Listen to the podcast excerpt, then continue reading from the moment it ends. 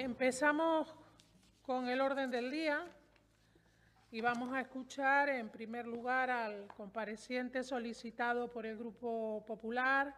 Se trata de don Ángel Manuel Hernández Gutiérrez, pastor presidente de la Misión Cristiana Moderna de Fuerteventura, vicepresidente del Consejo Evangélico de Canarias, presidente de la Diaconía Canarias, medalla de oro del Gobierno de Canarias, eh, trabaja en el Centro de Atención a Personas Migrantes de Fuerteventura, que funciona desde 2010 atendiendo a todo tipo de circunstancias y de personas migrantes, y desde 2018 específicamente en acuerdo con la Secretaría de Estado de Migraciones con eh, personas eh, migrantes llegadas a la isla, especialmente personas en situación de exclusión, en un centro que tiene 60 plazas.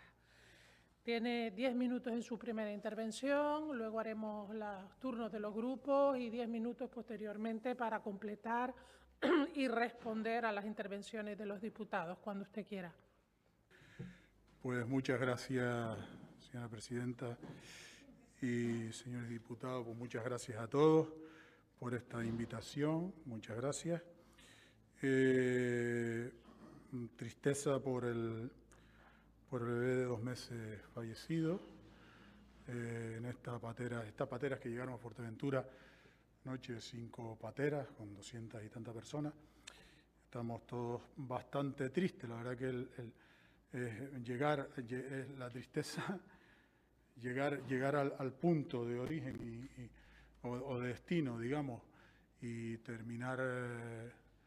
De esta manera me hace recordar el caso de, de eh, Manapali, que también llegó a nuestras costas y salió a bañarse a la playa de Corralejo y ahí en la orilla, que no sabía nadar, pues eh, falleció también.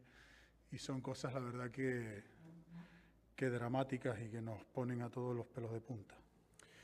Bueno, yo quiero eh, comentarles que eh, ponernos un poco en contexto y en situación, porque mientras nosotros estamos hablando en este Parlamento, una niña como su hija de siete añitos se la está sometiendo a una ablación, una mujer está siendo violada por algún traficante, un contrabandista está convenciendo a un joven de 18 años, hijo de una madre africana, para que se embarque en este viaje de la muerte, una autoridad estatal está recibiendo el pago de una patera que está a punto de naufragar con docenas de personas a bordo.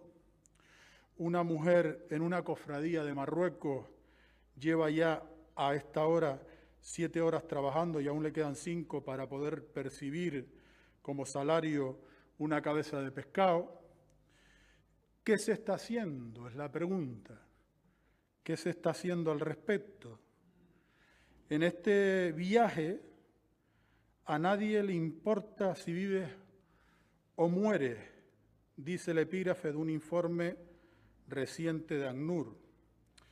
Lo cierto es que hay ONGs, organizaciones o incluso particulares que están trabajando en origen y en los países de tránsito con estas personas y estoy absolutamente seguro y convencido de que si a estas organizaciones se les apoyara de una manera directa y eficaz, pues podríamos terminar algo o paliar algo eh, de esta barbarie, porque la realidad está en que a Canarias al día de hoy no han llegado, o este año, 19.865 personas, sino que 993 han muerto un muerto por cada 20 que llegan, entre los que hay adultos y niños, como esta niña que acabamos de mencionar.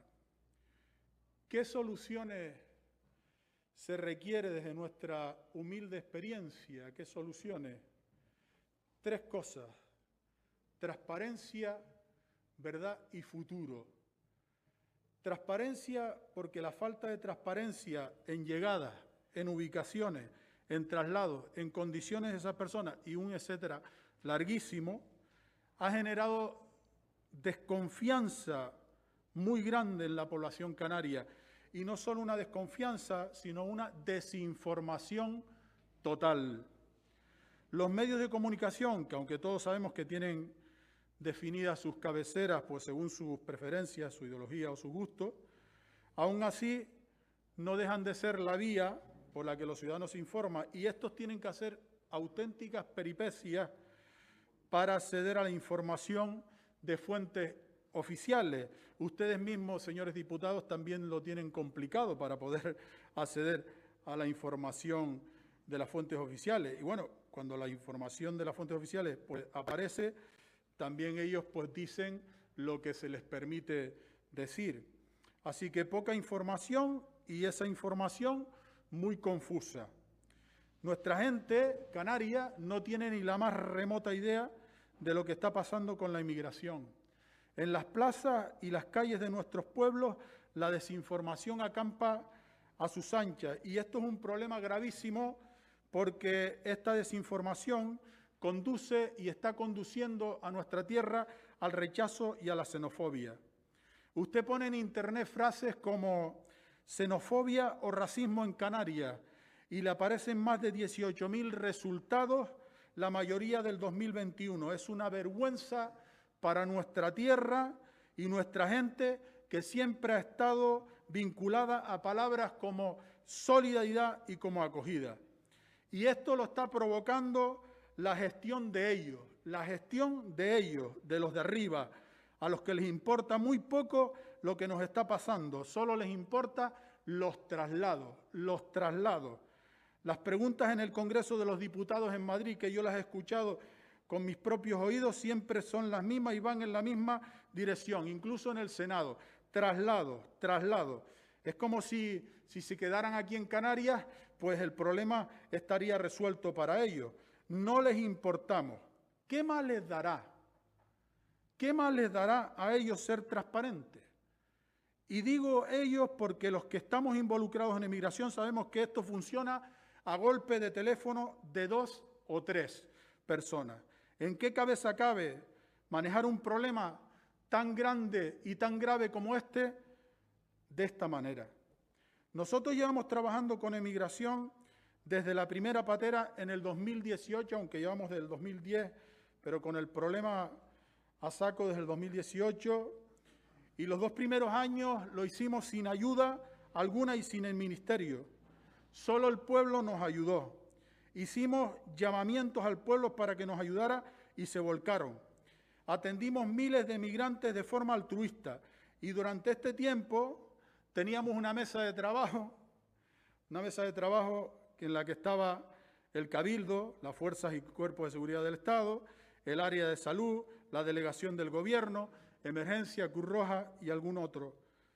Toda esta coordinación eh, funcionaba de maravilla en la isla de Fuerteventura, ni una queja. El comisionado de la, Unión Europea, ANUR, la ONU, la defensora del pueblo, Fronte, hasta el general de la Guardia Civil estuvieron allí y se quedaron asombrados del grupo de trabajo y de la cooperación que teníamos en Fuerteventura. Dijeron que era una gestión modélica y única en todo el país.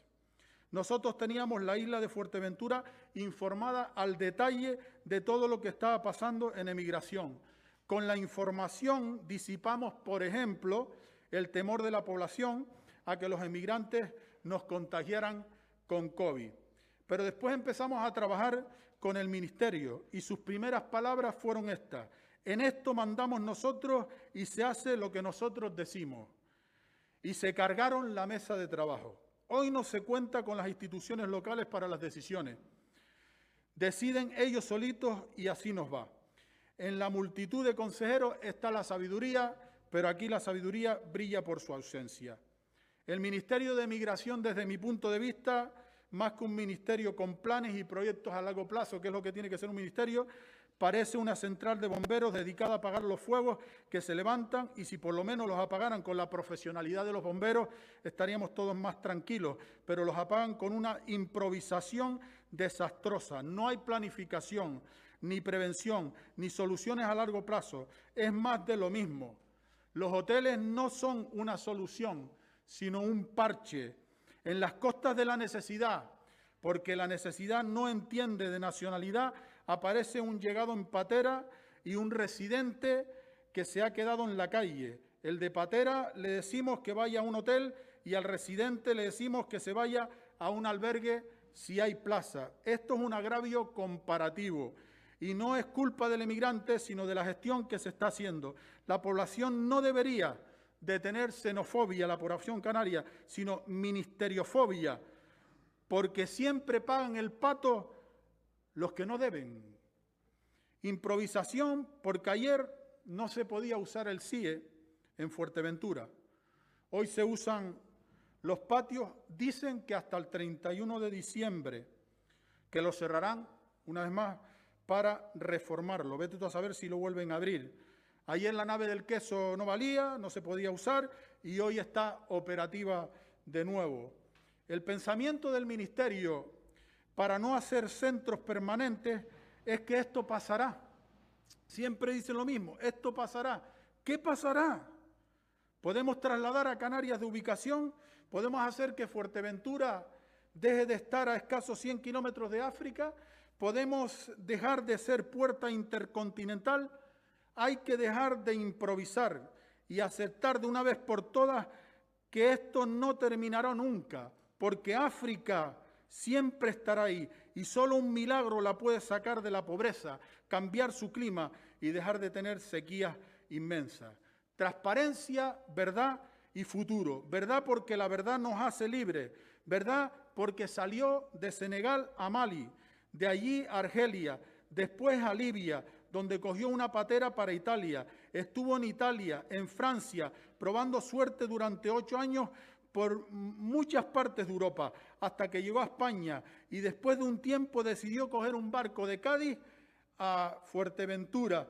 Y cuando llegó allí nos pidió ser trasladados a su país natal, Senegal, porque dijo, el sueño europeo es una gran mentira, lleno de miseria y de necesidad para el emigrante. ¿Verdad? Porque esta emigración viene a un sueño inexistente, el sueño europeo, cuando en realidad es el gran engaño europeo, el engaño de una Europa que expulsa a los emigrantes de todos los lugares, como dice el informe de Marión Cadier para Amnistía Internacional. Europa crece peligrosamente en intolerancia y xenofobia, al revés de lo que ocurre en España, que ocupa los primeros puestos en el ranking de países en función de la tolerancia de sus poblaciones. Fuerteventura y Gran Canaria son ya parte del portafolio de la historia de las migraciones y del sinsentido en el que se ha convertido este sistema fracasado de regulación de la movilidad humana que sigue matando a la gente como si la búsqueda de la prosperidad fuera causa de una condena, dice Javier Baluz, premio Pulitzer de periodismo. Soluciones, pues mire, eh, soluciones, por ejemplo, les voy a poner un ejemplo, el Everest, el Everest, la subida al Everest, las colas que hay enormes a finales de mayo, que es cuando las agencias organizan las principales expediciones. A esas agencias solo les importa una cosa, que es ganar dinero, les da igual que en ese tiempo mueran aproximadamente cinco personas a la semana, pero ahí existen en el Everest unos puntos de información de la verdad, puntos de información de la verdad, que logran que muera muchísima más gente, muchísimo menos gente, porque pues que hace, mm, eh, se intenta que no aborden este tipo de, mm, pues, de situaciones de, de riesgo. ¿no? Yo para mí necesitamos puntos de información en el origen y en el tránsito, Necesitamos hacerle la guerra a las mafias, esas agencias eh, clandestinas de la muerte, que lo tienen todo estudiado, lo tienen estudiado desde, desde, cualquier parte de África tú puedes localizar el punto. Nosotros nos dedicamos a entrevistar cientos y cientos y cientos de migrantes, pedimos muchos voluntarios, tenemos informes sobre eso, eh, de las salidas, de dónde llegan, dónde van, con toda esta historia. Eh, es interesante ver cómo incluso dentro del, del, planning de las mafias están incluidas las instituciones del Estado, es decir, ellos le dicen a los emigrantes va a venir un barco naranja a recogerlos a ustedes, después les van a llevar a este sitio, después van al otro y después terminarán en la Gran España. O sea, eh, todo esto es una cosa bastante organizada. Yo para mí hay que hacerle una guerra mm, eh, brutal a las mafias y tratar de que, bueno, principalmente que los, emigrantes tanto los emigrantes como la propia población sean informados de la verdad. Eso con respecto a la verdad. Con respecto al futuro, yo me refería o, quería decir que eh, hay quienes vienen aquí a, Europa, vienen eh, por hambre, huyendo de hambre, de las guerras, de las enfermedades, de las persecuciones, pero una inmensa mayoría viene por otra razón, vienen por el futuro, por el futuro, porque se les ha destruido el futuro. Y la prueba de ello son las edades eh, que están viniendo, que son los jóvenes de África. O sea, yo pregunto, si África lo que le está saliendo de allí es el futuro, ¿qué futuro le espera a África? Y el futuro está saliendo de allí porque esta Europa egoísta lo que ha hecho es secuestrarle el futuro a África, secuestrárselo. Y podríamos hablar de innumerables datos como el 97% de la reserva mundial de cobre y una cantidad de cosas que están saliendo de ahí. Algunas personas se quejan de que los africanos vengan con todos con móviles, cuando lo que les debería de sorprender es que no tuvieran móviles aquellos que hacen posible que existan. Si no se termina con el expolio de África, con el expolio de África y no se aprieta a, los países que están expoliando África, pues, los paraísos fiscales y muchos otros, pues aquí no va a haber solución desde mi punto de vista. Para salir de la xenofobia hay que informar hay que informar con claridad. Lo que no puede ser es que yo me encuentre eh, eh, viniendo eh, el otro día en Morrojable a un dueño de un restaurante que me decía, hay que devolverlos y hay que llevarlos para, para África y hay que tal. Y yo le dije, pero esto es una barbarie. Y me senté con él, le expliqué toda la situación y él me dice, bueno, ¿y cuál es la solución? Yo le dije, la solución única con respecto a esto está en el futuro, es decir, en el que nosotros le devolvamos el futuro que le hemos robado a África. Y eso es unas políticas europeas muy, muy fuertes. ¿no? Integración, eh, integración, mire, eh, eh, integración, que no sé, algún compañero decía de integración, ¿qué hacemos con la Es que no se puede tratar la migración como se está tratando de manera masiva, tan masiva. Es que aquí hay un par de organizaciones nada más trabajando en el tema de, la migración. Es que eh, cuando eh, decía el delegado del gobierno de hacer una red de, acogida de migrantes, es que esto es lo, que hay que hacer. Ese tipo de cosas, red de acogida de migrantes, permite que al migrante se le pueda tratar con mayor dignidad. Por ejemplo, el tema de la jurisprudencia.